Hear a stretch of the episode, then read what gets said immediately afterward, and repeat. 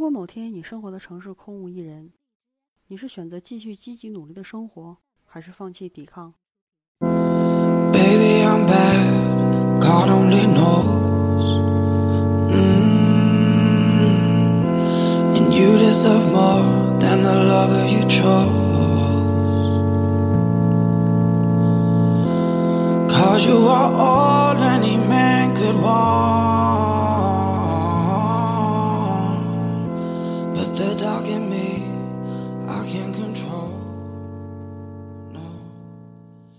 二零零七年的时候，还留着当时还蛮流行的一个发型，叫做波波头。之后慢慢的变长，维持了十二年的及肩中长发吧，算是。今天一下子给自己剪短了，十二年以来最短的一次，回归到了二零零七年那个最初的状态。那年也是美剧《生活大爆炸》开播的那一年，时间过得好快呀。那天看了大结局，最后一季，最后一集，十二季，电梯也终于修好了。主创们的访谈以及背后的故事，大家互相道别、拥抱，我的眼泪也止不住的一直流。不知道是舍不得这部剧，还是思念过去的那个年轻的、总是充满快乐的、有喜欢的男生追。可以为了学业考试而复习着急，不必在乎吃多了会胖，因为我有足够年轻的新陈代谢系统。无论我穿什么，都没有显老这一说，都始终带着朝气蓬勃。网吧包夜，吃个永和的牛肉面，加上一根油条，就可以元气满满，直接去爬香山。真羡慕那个时候精力充沛的自己。也好怀念那个时候的我，年轻多好啊！话说前几天去买菜的路上，看到清洁工在在扫垃圾，他把大街上扫到的柳絮啊、烟头啊、叶子啊、废纸等，通通的都扫到了马路旁边的下水道里。当你穿过这条马路，走到下一个路口，透过那个铁栅栏看着你脚下的另一个下水道呢，也全都是那些提到也没提到过的垃圾的时候，真的是，嗯，这种行为难道不就是自欺欺人的最典型吗？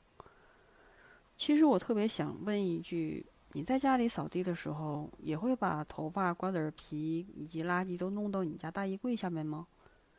清洁的目的难道不是为了清理吗？而你做的目的是什么？难道是为了掩盖？这名清洁工的做法让我想到了日本的垃圾处理系统。之前听过，嗯，也是一个播客的节目，叫做《环球地理》，有一期关于也是日本垃圾分类的节目。那期说到日本的垃圾分类变态到了令人发指的程度。就拿比如说我来说，当你去旅日本旅行住过日本的 Airbnb 的时候。房东会在你入住之后详细介绍以及图文、海报、广告的那种示意图拿给你，交给你。这几天入住之后，你该如何把垃圾进行分类，而且精细到了塑料瓶的瓶身跟瓶盖都要分开。当然了，日本这么做起源也是因为环境污染。节目中说，一九五一年的东京银座垃圾烟头遍布都是。当时还闹了极其严重的蝇灾，据说当时的苍蝇的密集程度十分可怕，连吃饭的时候都要边扇扇子，这样才不至于有大批量的苍蝇落在了你的饭菜当中。而且因为这个数量庞大的苍蝇，而大家引起了对疾病的恐慌。随着城市的发展，工厂的乱排乱放，首都东京甚至也到了伸手不见五指的程度。到了一九六零年，还发生了严重的哮喘事件。那个时候的学校课本甚至说这种现象是日本发展的希望的类似的说法。那二十世纪六十年代，日本的经济高速增长带来了严重的空气污染，使整个日日本人意识到了环境保护的重要性。因此，从七十年代开始，日本用了四十多年的时间，将垃圾分类的方法逐渐细化，从源头上减少垃圾对环境的污染，并进一步提高资源的利用率。在日本，不仅垃圾分类有相应的规定，就连收集和投放的时间也受到了严格的限制。如果错过了规定时期的指定时间，就只能存放到下一个收集日再进行投放。大家去日本旅行的时候会发现，大街上几乎没有垃圾桶的设置，一般只有在便利店的门口或者是自动贩卖机旁边设置有公共垃圾桶，或者是比如说有大型的集会活动会有临时的垃圾桶的出现。日本居民也会按照规定的日期和时间段，在规定的场所扔垃圾，由当地的政府负责回收。日本有的行政区会在年底给每一家住户送上第二年的垃圾投放年历，上面配有各种的垃圾分类的漫画，帮助人们进行垃圾分类。更重要的是，在年历上，每个月的日期会有不同的颜色注明垃圾收集日的信息，每一种颜色代表了哪一天可以扔哪一类的垃圾。即使没有这种年历，居民也会通过市报、政府官网等各种方式了解到垃圾收集日的具体信息。垃圾从量收费，实际上就意味着多扔垃圾多付钱，所以大家都会严格的遵守垃圾分类的法则。有些东西能自己最大限度的利用跟处理，那就是最省钱的办法。而且日本还规定实施了各种法律以及对垃圾分类的进行规范，比如说胡乱丢垃圾的人将会处于五年以下有期徒刑，并处罚金一千万日元，大概合人民币八十三万。如果胡乱丢弃废弃物的企业或者是法人团体，将会重罚到三亿日元，折合人民币大概两千五百万元。法律还要求公民，如果发现胡乱丢弃者，应该立即举报。在日本，随着垃圾分类的观念日益深入人心，人们也把是否按照规定对垃圾分类投放以及正确使用垃圾袋等评判公民道德和社会责任感的重要标准。垃圾分类以社团为单位。垃圾如果在分类、投放地点或者时间等错误，通常不会被收集，需自行进行回收。有些地区还会派专人帮忙检查扔出去的垃圾是否合格。如果发现问题，会送回、提醒或者是进行宣传教育。尽管不按规定乱扔垃圾的情况并非在日本已经绝迹，但是长期的法律和宣传教育的影响、自我约束和。社会舆论的监督下，日本确实将分类做到了极致。垃圾分类在日本任重道远，日本已经经过了四十多年的时间，才到了现在这种干净程度。但是如果不现在开始的话，我们迟早可能也会走上别国的老路。说到日本，就想到了旅行遇到的那么一两件 有意思的事儿，想想还挺搞笑的，就记录一下。我想大家都看过。呃，类似的攻略大概写的就是，比如说鉴别一家饭店是否正宗，取决于当地人的数量。一听，确实没错。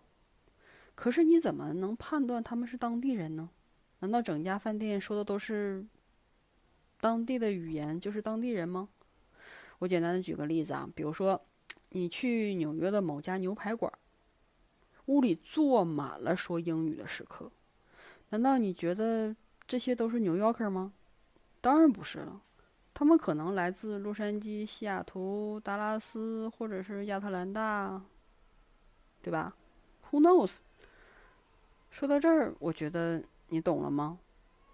你再举个例子，比如说拿日本来说，很多游客都说这是一家一定都是正宗的日料店，为什么呢？因为座位里面的食客说的都是日语，这个也有点意思了哈。他们可能是东京的、大阪的、冲绳的，或者是北海道的，或者是某个小乡村的。所以这两个例子，我想大家都 get 到了我说话的，我说的这个的意思。所谓的都是本地人来鉴定真假的说法，真的是不攻自破。还有一个有意思的点，就是比如说，尤其是去一个不说英语国家去旅行。举一个我曾经 亲身经历的一个例子，关于问路的，就是那次是在首尔某家吃那种就是乱七八糟活物的那种海鲜锅，然后结束就是快吃完了之后，我跟朋友坐着边扯淡边消食儿，两个年轻的小姑娘拿着手机跟前台服务员，大概意思是他们想去这个地方。但是不会说韩语，那就用英语说吧。开口就是 “Do speak English？” 令我没想到的是，服务员竟然用超级流利的美语回复。当然，我说的可能不是美音，那跟大家说一下这个意思。服务员回应的是：“Sure, of course.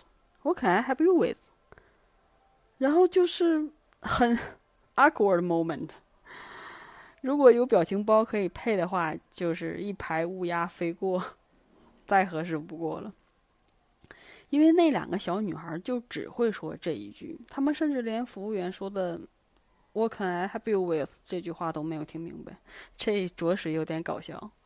其实有的时候吐槽别国的口音如何的不正宗，如何的发音不标准，其实语言这个东西能让对方知道你的想法，能清楚明白对方给你的反馈就足够了，不是吗？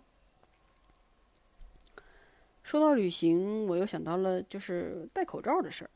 我觉得就是日本应该算是口罩戴的人最多的吧。就是无论是在大街上走路啊、地铁呀，大部分人都是能戴着，都是戴着口罩。可能是为了干净卫生，或者是传播疾病，或者是因为口气带来的麻烦。我想各种原因吧。但是有一种，现在我们国家也很多人戴口罩了。而且就是戴口罩的方式，在我认为哈，就应该是啊，阻隔污染吧。但是你会发现，现在好多人把口罩戴在下巴，或者是只遮住嘴唇的位置，我就比较不理解。比如说，你要是生活在北京这种污染比较大的城市，就是为了阻挡雾霾啊，或者是开春时候的柳絮啊，或者是你也是为了。生病啊，这种、这种、这种目的吧。但是，你的目的是什么呢？当你把口罩放在下巴或嘴边的时候，你的想法是什么呢？呃，我自己比较想的是，搞笑的是。难道你这样做的目的就像是那些遛狗的主人们给狗狗戴口罩一样吗？是怕自己在街上控制不住随便咬别人吗？难道？我这种想法比较命了，但是也确实不理解这个用意。直到某一天，我就是看微博一个视频的时候，当这个视频播完了之后，自动跳出来下一个视频，没想到这个这个视频的内容就是关于口罩。大概意思就是，为什么现在人都喜欢把口罩戴在下巴或者是嘴的这个位置？无论是拍照啊，还是日常生活走路啊，甚至吃饭的时候都在戴着。原来目的是为了遮住双下巴！我的天哪，这个是我打死都没想到的。然后，嗯，确实，这个比较搞笑。哦，对，那个说起剪头发的时候。剪头发的时候又胡思乱想，就是大家为什么去理发店啊？排除托尼老师的手法问题哈，就无论是烫啊、染呐，还是剪呐，大家满意的指数总是普遍特别低呢？或者说是不满意，甚至有些到了生气甚至难过的程度。我在想哈，是不是就像是？别人镜头中的自己，以及照镜子中的自己，甚至是滤镜中的自己，应该是一个道理。想象中的和现实生活中呈现的期望值过于不平衡，以至于大家对理发店总是抱怨连天。可能就像是现在很多人，尤其是女生，离开滤镜根本不愿意拍照或者上传照片的原因吧？我猜哈。就是那种拍照一分钟，修图俩小时，哇，好累。凡事都有一个度，因为这个度又延伸到另外一个问题，就是我觉得可能凡事有个度才会更舒服，无论是所处的环境温度啊、绿色植被啊，还是人与人之间的距离，就天太热或者太冷，都让人十分不爽。花草树木会让我们减轻压力、平缓心情。想象中在森林中漫步，偶尔会冒出来一两只松鼠，那个场景别提多 chill 了。可是，给你个热带雨林呢？一个绿色植被物种丰富到难以想象的环境，冒出的不是松鼠，而是 蟒蛇、鳄鱼，或者说稀奇古怪的昆虫。那个时候你还 relax 吗？无论是朋友之间还是爱人之间，如果没有给对方足够的生活空间、隐私空间，那相处还有乐趣吗？我想大家都看过那种无数的什么偷听男人心、偷听女人心那种类似的电影，你可以聆听聆听对方最真实的想法。开始都电影表现的特别欢乐，可是时间久了之后就变得 难以进行下去。如果想要这个电影或者是情节有一个 happy ending 的话，那最后的结果肯定是男女主角都因为各种原因。而导致他们失去了这种聆听别人秘密的能力。因为这个，然后又延伸到，如果有一天我们生存的环境只剩你一个人，就像威尔史密斯曾经演过一个电影叫做《我是传奇》。当然了，电电影中的内部设定是有另一批威胁你的物种存在，但是我的前提是整个地。整个城市或者你生存的环境只有你一个人，你是绝对安全的，而且有食物，你衣食无忧，只是你生活在一座空城而已。当然不能让你完全自己，会给你，比如说你一条小可爱的小狗啊，或者是一只小猫作为陪伴。你这样生活一辈子，你还会像现在这样，就是每天学习啊、吃饭呐、运动啊、减肥啊，或者是过着正常的生活吗？就是当没有人在意你的外貌的时候，没有人在乎你学历的时候，你是否还能保持着现在这种正常的进行的生活状态？你是否还会化妆，或者是精心搭配每天的穿着，或者是等等？这些天我也反反复复的想了这几个问题。嗯，其实我的回答是。如果可能真的只有自己的话，运动是应该会的，但是不会说像现在，比如说减肥这种状态，每天都会，但是可能一周会有那么几次，保，但是目的是为了保持健康状态，心情活跃，身机身体的机能能正常的运作。但是减肥是不会了，毕竟运动还是要配合饮食才能达到完美的减肥效果。至于其他的，首先我不化妆，所以不涉及到精心打扮的问题。至于每天学习，那应该是肯定的，因为不想生活过得比较无聊。我还是希望很充实的。其实现在的状态，我想大多数人的状态应该跟我假设的那个差不多，只是你身边的人。有有人存在，你不是这个城市中唯一的活物，但是这些人却跟你没有什么关系。而那些饭店的服务员，嗯，外卖小哥、交通工具上的售票员，或者是你们小区的保安，虽然他们都是活人，但其实用想象来说，对于你来说，这好像就是你生活那个空城中的一座建筑物一样。所以我觉得，如果单身的你、我、他，此时此刻可以一个人过得相当精彩而充实的话，那么就算是一座空城也没所谓。如果你一个人经常觉得空虚、寂寞、无聊，需要人陪，需要经常出去玩，一个人还闲不住，那我觉得你可能不行。希望这个道理可以延续到我的思想状态，且慢慢升华吧。保持健康的身体状态，保持独立思考的能力，是一个人不寂寞、不无聊、充实生活的首要前提。行，这期到这儿，后聊，拜拜。